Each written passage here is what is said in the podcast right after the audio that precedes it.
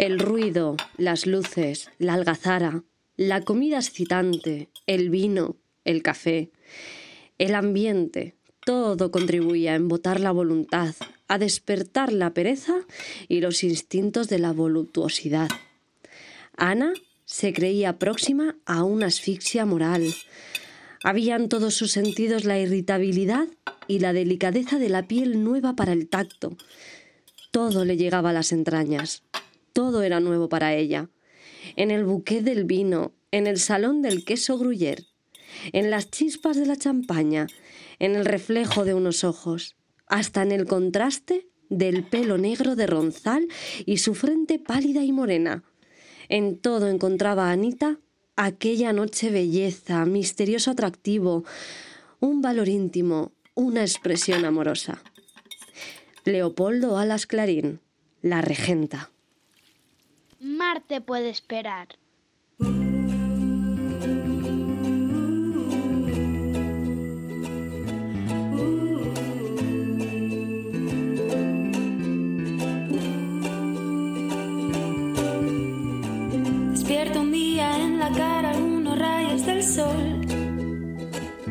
Bienvenido al canal de podcast donde nada es lo que parece. Saludos a todos, os habla Gema, comunicadora y viajera por vocación, y el alter ego de escritora viajera. Desde el control técnico saluda nuestro máster Mister y de fondo nos acompaña la melodía del proyecto Yo. Os saludamos un día más desde nuestra estación en Marte, donde emitimos cada semana el canal de podcast Marte puede esperar, en el que vamos desentrañando el mundo de los viajes, no solo los de hacer turismo, sino también viajes más espirituales, viajes filosóficos o incluso viajes espaciales. Estoy tranquilo, la magia no me ha abandonado.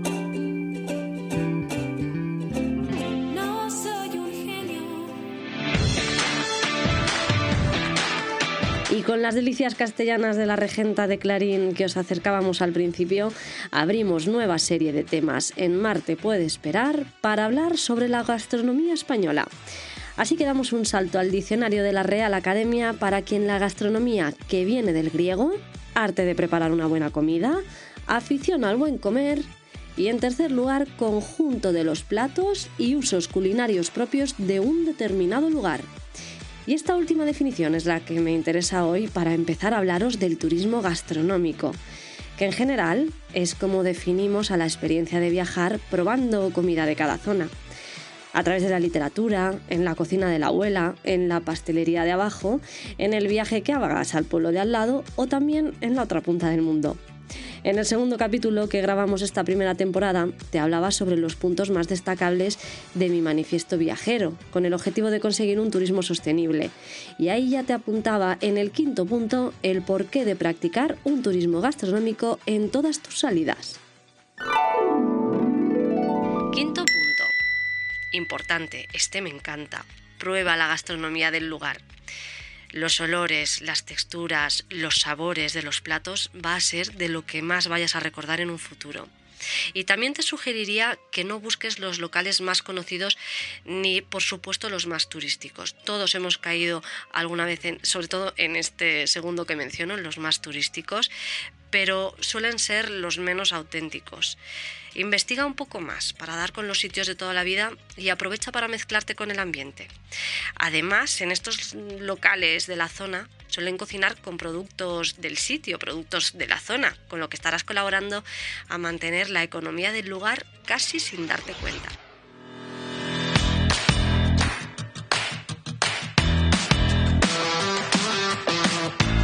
Quieres conocer más puntos de este manifiesto viajero, también lo puedes encontrar en escritoraviajera.com. Y en este caso vamos a darle un poco la vuelta y en lugar de proponerte comidas exóticas, te vamos a ir planteando estos meses opciones para movernos este año por España probando la cocina tradicional de cada zona. Ya te aviso que en la SER de Castellón, en el magazine de fin de semana de María Molina, hemos empezado a dedicarle los domingos cada 15 días un pequeño ciclo a diferentes rutas vitivinícolas, cerveceras, de tapas o de pinchos, de tortilla, de croquetas porque la verdad es que hay mil ideas de conocer los sitios de España a través de la cocina.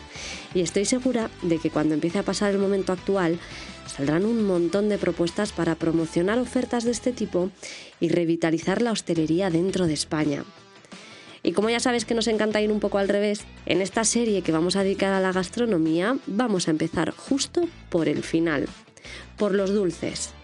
Porque diría que una de las rutas a las que en general menos atención le solemos prestar es a la de la pastelería o la repostería. Y es que como casi siempre tomamos los dulces en el postre o como acompañamiento del café, parece que tienen que entrar un poco como pidiendo permiso.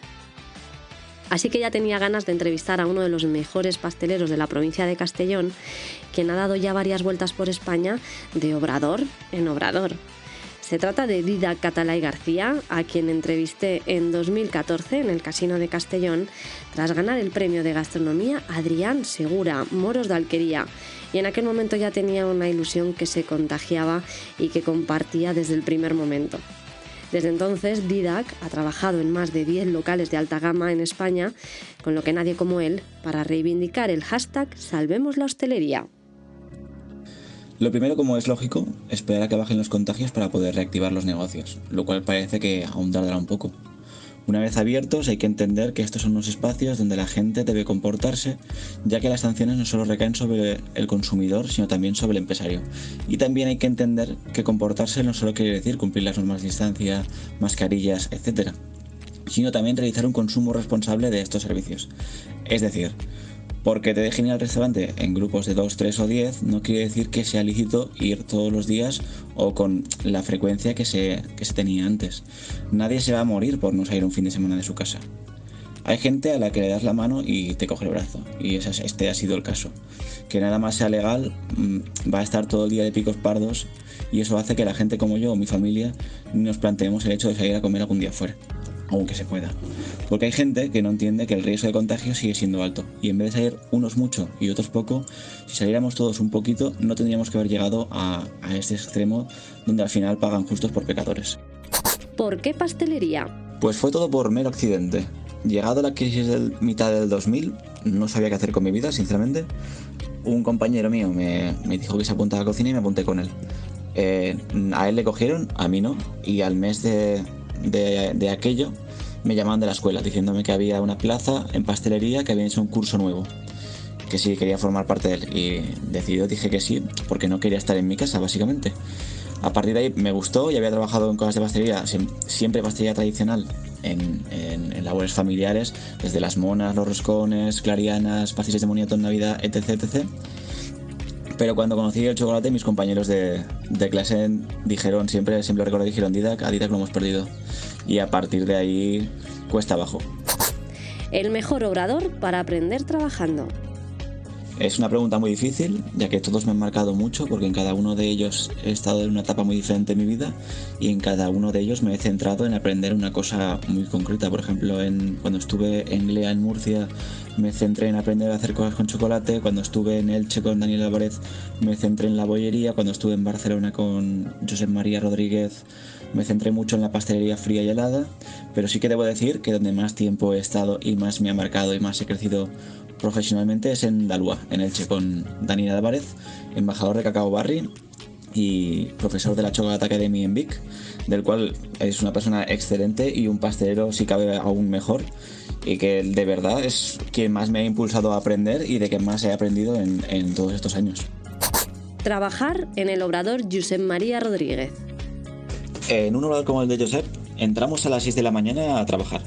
La primera tarea es preparar la tienda antes de su apertura, es decir, hornear la bollería y acabarla, preparar toda la vitrina de, pasteles, controlar el stock para saber cómo, vamos a encarar el día a nivel de producción y esto se ejecuta entre las 6 y las 9 de, la mañana.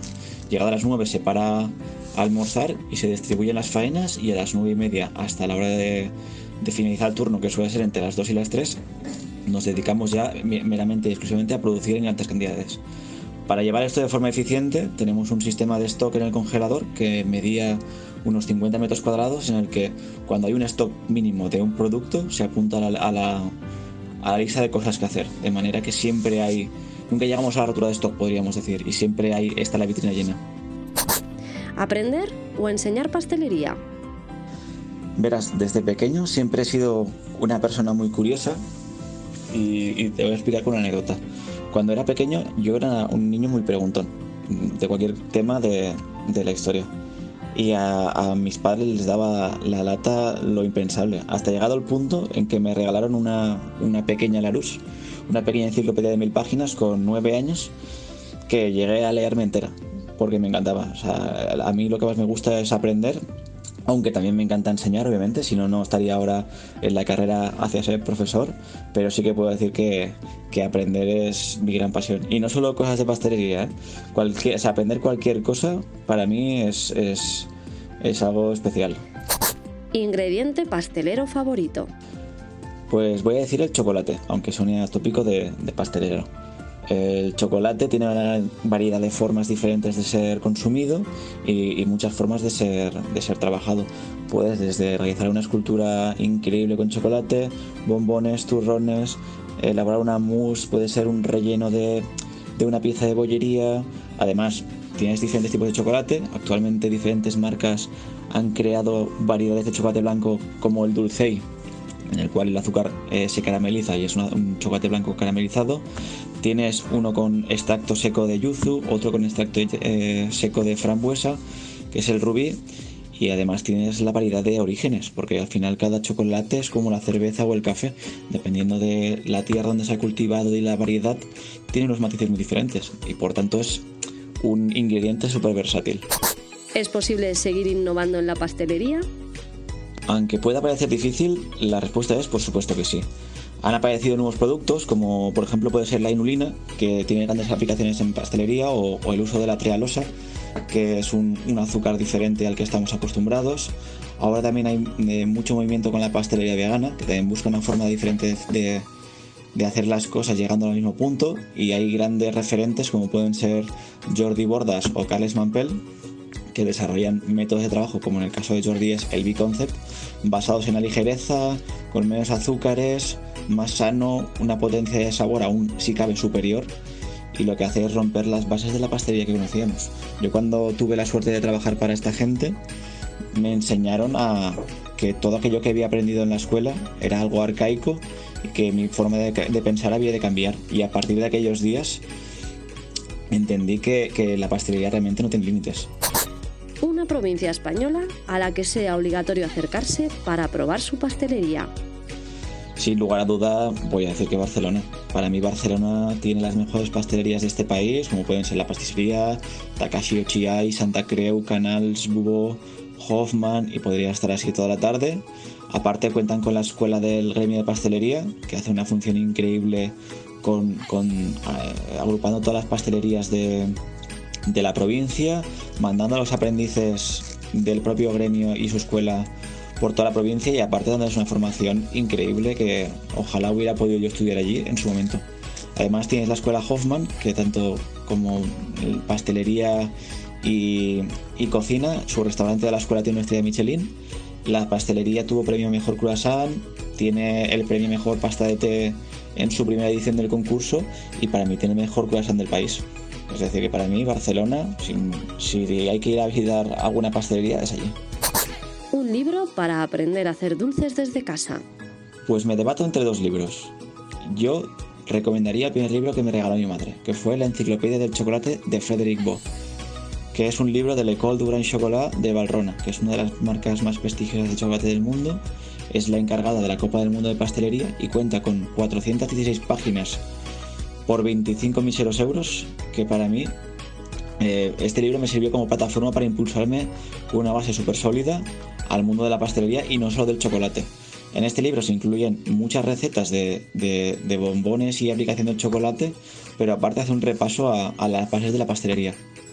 Por otra parte, también recomiendo bastante el Alphabet de Cacao Barry, que es la otra marca rival, entre comillas, que es la que lleva concursos tan importantes como el World Chocolate Masters.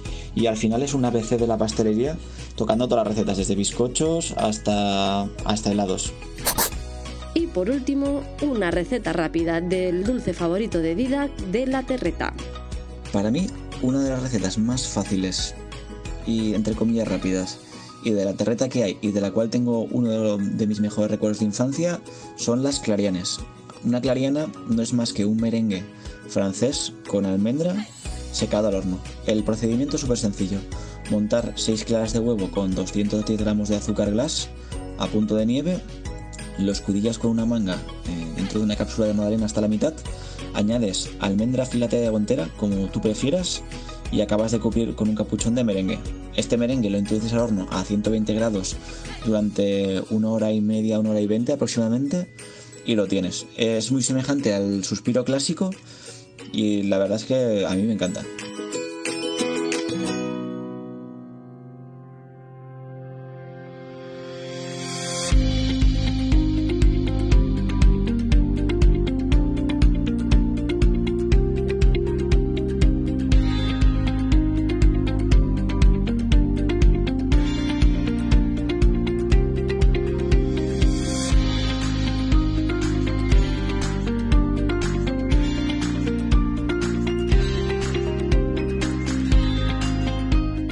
Aunque ahora parezca que quedan mil años, todo volverá a activarse. Volveremos a los bares, a los restaurantes, a las pastelerías y a las tascas. Y ojalá que todo esto sirva para reactivar nuestro sector turístico en la dirección acertada. Que dejemos de ser el país de las borracheras en las playas y del balconing en los hoteles y sepamos construir una marca España turística sólida y competente de la que sentirnos orgullosos porque parece bastante claro que viajar ya nunca va a volver a ser como antes.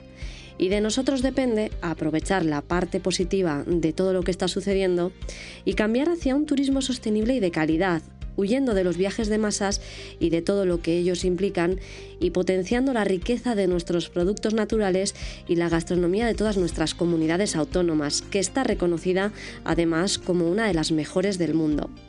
Así que para ir abriendo boca, se nos ha ocurrido preparar una ruta por toda la península sobre los mejores dulces de cada comunidad. Porque teniendo una de las gastronomías más valoradas del mundo y siendo uno de los pocos países del mundo donde el dulce se toma en el desayuno, nuestra repostería también es una de las más aclamadas en todo el planeta y además con mucha historia desde al andaluz con el uso de almendras en los postres, la caña de azúcar en la Edad Media o los locales especializados en repostería refinada que se empezaron a abrir en el siglo XIX. Así que, mister, empezamos este recorrido y nos vamos metiendo en hornos, obradores, panaderías de pueblo y tradiciones centenarias. Comenzamos.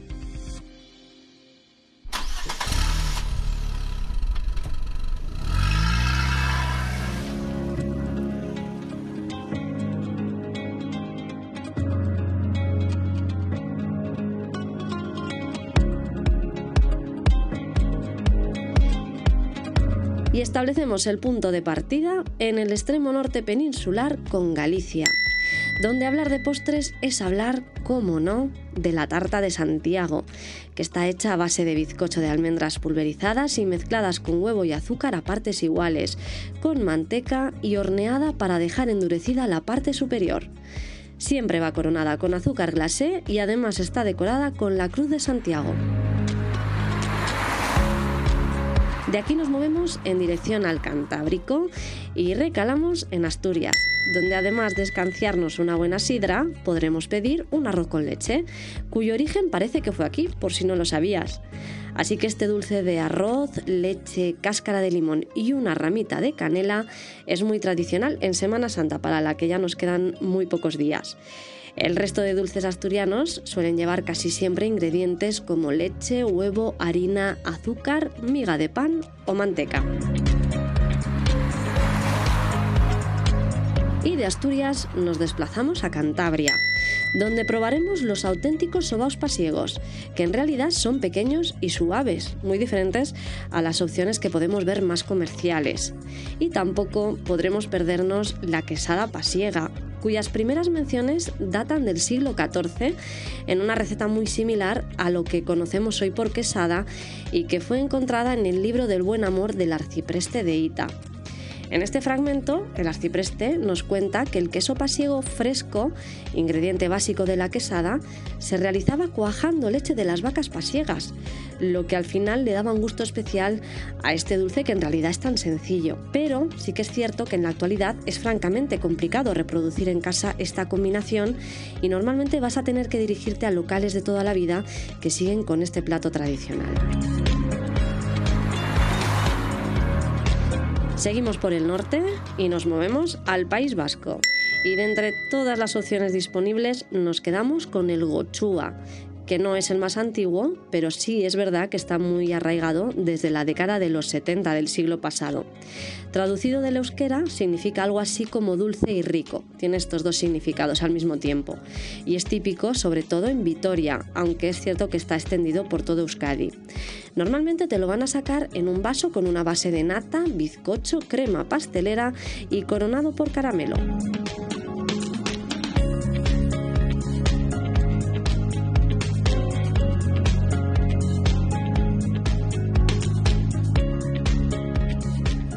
Ahora nos toca desplazarnos a La Rioja, que no solo te ofrecerá buen vino, sino que tienes multitud de opciones dulces como el mazapán de soto, el arrope, las peras al vino o los fardalejos. Y nosotros nos detenemos aquí en los fardalejos, un dulce de origen árabe de los siglos 9 y 10, naturales de la localidad de Kel. Este dulce está hecho con el recubrimiento de hojaldre muy fino, con un relleno parecido al mazapán, pero mucho más ligero, compuesto de huevo, almendras molidas, ralladura de limón y azúcar. Normalmente lo sirven recubierto de azúcar glacé en forma rectangular con borde en relieve y lo vas a encontrar en muchas fiestas populares y patronales. También es cierto que mucha gente lo consume como desayuno o también de postre.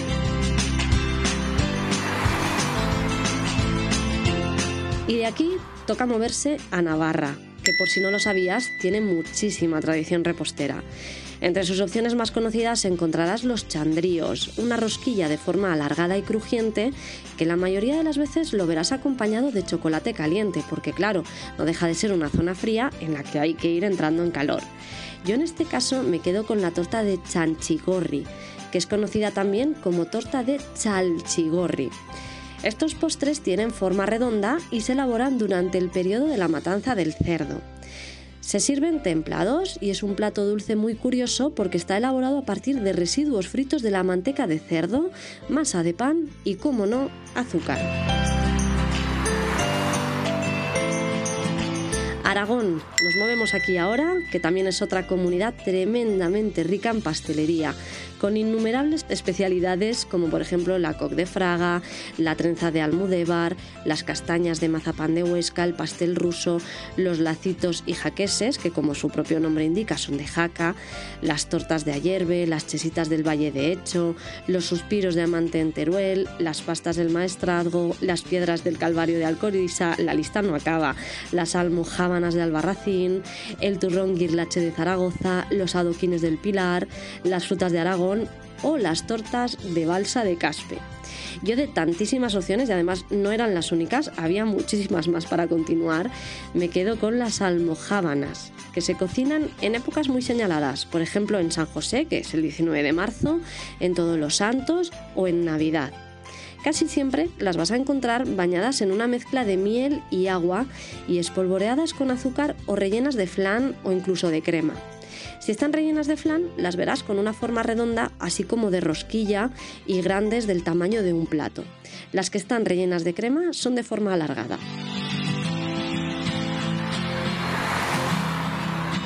De aquí toca moverse hasta Cataluña, que tanto nos defendía Didac en términos de pastelería. En este caso nos quedamos con la crema catalana, que tiene una base de crema cubierta por una capa de azúcar caramelizado y requemado para que tenga un toque crujiente en la parte superior. Vamos bajando un poco por el Mediterráneo y nos movemos a la comunidad valenciana, y nos quedamos también con un dulce líquido que es la horchata y que va acompañada también de los fartones. La horchata es una bebida muy sencilla que está elaborada a base de chufa, que es muy típica de Alboraya y que tiene hoy en día denominación de origen en esta misma localidad. Se toma fría, como todos sabemos, en verano para maximizar su sabor. Además, nos refresca y encima tiene un sabor mucho más fuerte. Muchas veces la verás acompañada de los fartones, que son unos bastones dulces, blandos y absorbentes. La leyenda popular cuenta que en tiempos del rey de Aragón Jaime I, una niña de tierra valenciana se acercó y le dio a probar la horchata para refrescarse diciéndole algo así como que era leche de chufa. A lo que Jaume I respondió en valenciano, eso es horchata, algo así como esto es oro, chata. Y de ahí nació, cuenta la leyenda, su actual denominación. También encontrarás de manera habitual en los hornos típicos de barrio o de pueblo rollitos de anís, cocal dulce, pan quemado, pasteles de boniato o incluso los flaons de morella. Pero sí o sí, la horchata es lo que recorre toda la parte del Mediterráneo español. Y no nos movemos del Mediterráneo porque nos desplazamos a las Baleares, donde todos hemos probado la ensaimada de Mallorca, que está hecha con masa azucarada, fermentada y horneada y elaborada con harina de fuerza, agua, azúcar, huevos, masa madre y manteca de cerdo, que proviene además de la palabra saim, de lo que se supone que su posible origen pudiera ser judío. Y es que aquí también hay una leyenda, y también con Jaume I, que cuenta que en 1229 un pastelero judío le dio a probar una ensaimada durante la reconquista de Mallorca. Y puede que tenga algo de realidad, porque los judíos elaboran un pan para el sabbat que lleva por nombre bulema. Desde luego, parece, y de esto no hay ninguna duda, que Jaime I de Aragón era un monarca de dulces.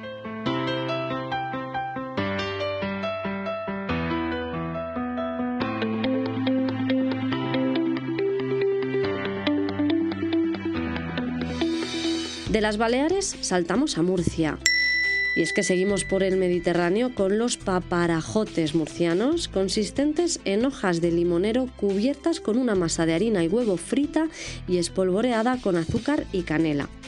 En este caso, quienes lo introdujeron en la península fueron los árabes, y la tradición cuenta que se elaboraba en las casas labriegas, donde los campesinos lo comían diariamente después de cada comida, acompañado de un café de la olla, aromatizado con canela en rama y cortezas de limón, todo ello cocinado en horno de leña.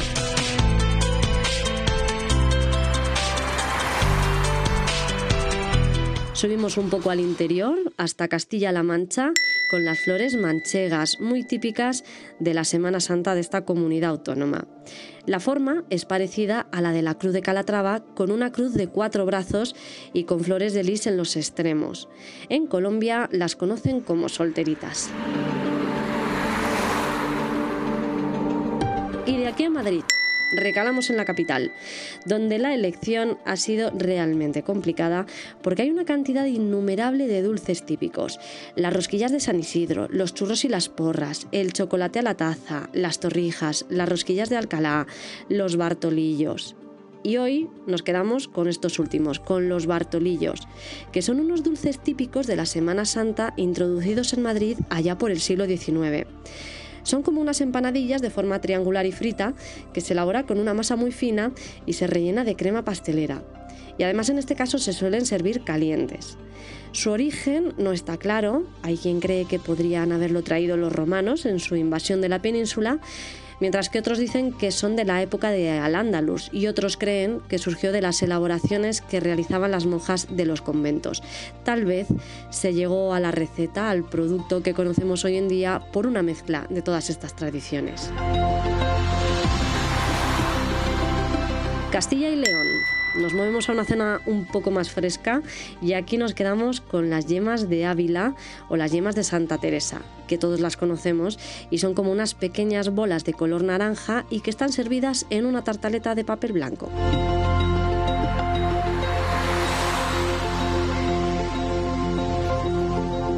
Y de aquí a Extremadura, donde encontrarás las perrunillas, un dulce con una pasta de textura seca y áspera y generalmente redonda. Muchos las conocen como dulces conventuales porque estaban elaborados por monjas.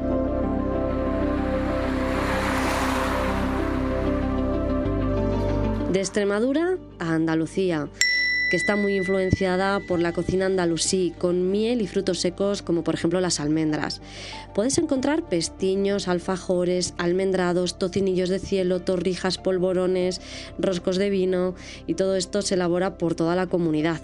Hay tantas opciones que no nos hemos podido quedar con una y estamos pensando en dedicarles un capítulo específico a los dulces andaluces y a toda su historia y tradiciones.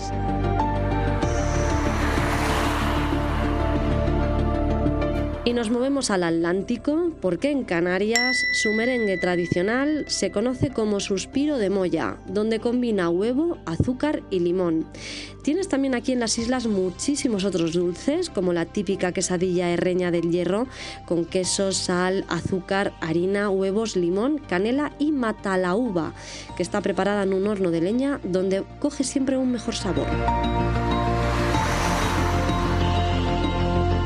Y por último, no nos podemos olvidar de nuestras dos ciudades autónomas, Ceuta y Melilla donde su cocina tradicional está totalmente influida por su localización geográfica, como siempre pasa con la gastronomía, y que en este caso tiene influencias árabes, bereber, del jaquem, del atsubi, de la aurora y de regiones peninsulares como Galicia o Andalucía, siendo esta última la que más peso tiene, sobre todo, pues evidentemente por su cercanía.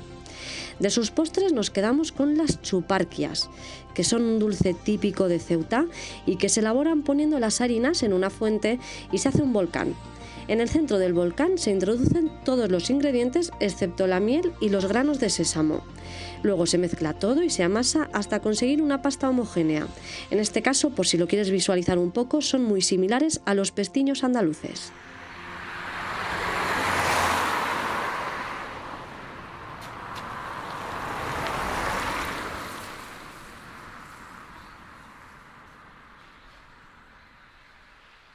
Y es que ya reflejaba Federico García Lorca en su poesía que en España tenemos contraponientes de melocotón y azúcar, y el sol dentro de la tarde, como el hueso en una fruta. La panocha guarda intacta su risa amarilla y dura. Agosto, los niños comen pan moreno y rica luna.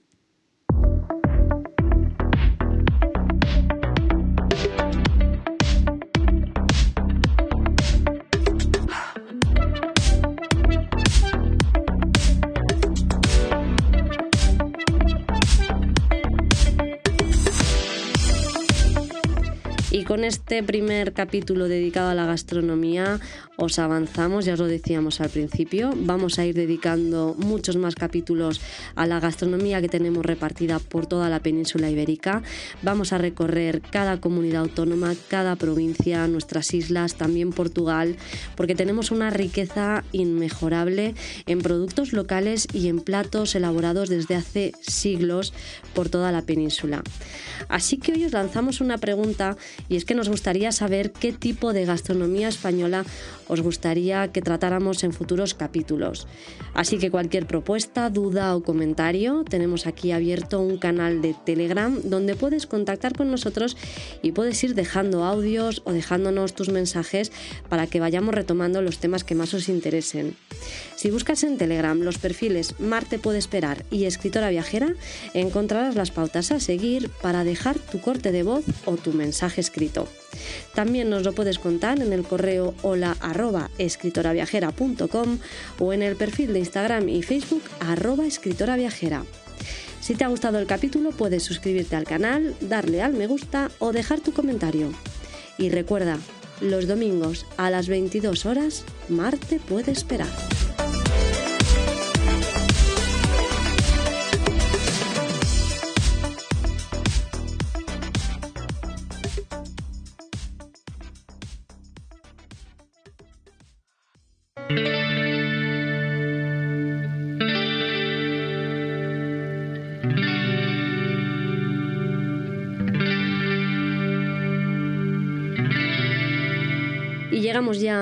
Nuestra despedida más dulce con el corte de buenas noches y hoy nos despedimos como habíamos empezado, con la regenta de Clarín.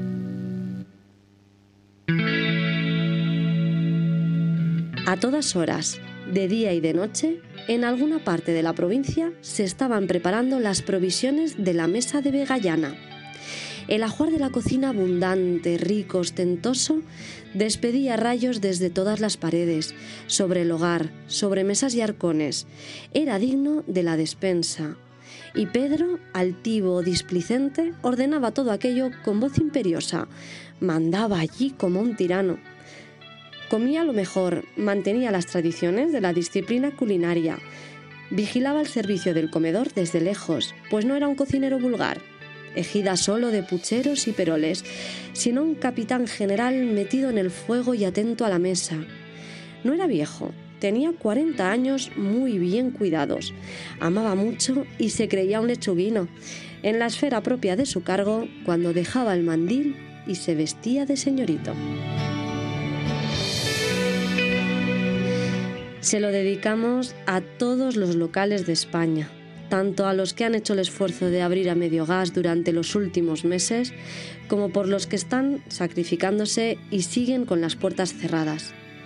Porque todo pasa y todo queda. Y nos veremos en los bares, y nos volveremos a ir al mar, al campo, al pueblo, al domingo con paella, a las perseguidas, las horchatas y las charlas hasta la madrugada. A esa terraza junto al mar en la que siempre te cuento un secreto mientras tomamos un buen Ribera del Duero. A ese horno típico de barrio perdido por el Carmen de Valencia, donde nos pediremos un pastis de boniato y nos sentaremos en un banco o en un brancal a saborearlo mientras disfrutamos del sol y del ambiente de la gente. Y por la noche nos acercaremos a la playa de la Patacona para sentarnos en la terraza de la más bonita y poder oír el mar y notar esa brisa de verano que se te cuela por todo el cuerpo. Y seguro que hay música para todos, y risas, y miradas, y más sueños cumplidos.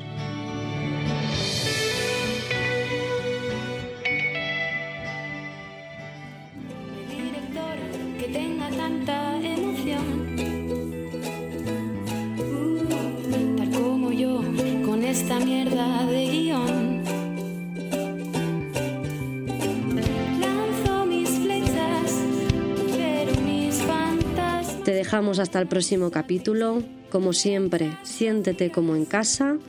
Regálate ese rato para el que nunca encuentras tiempo.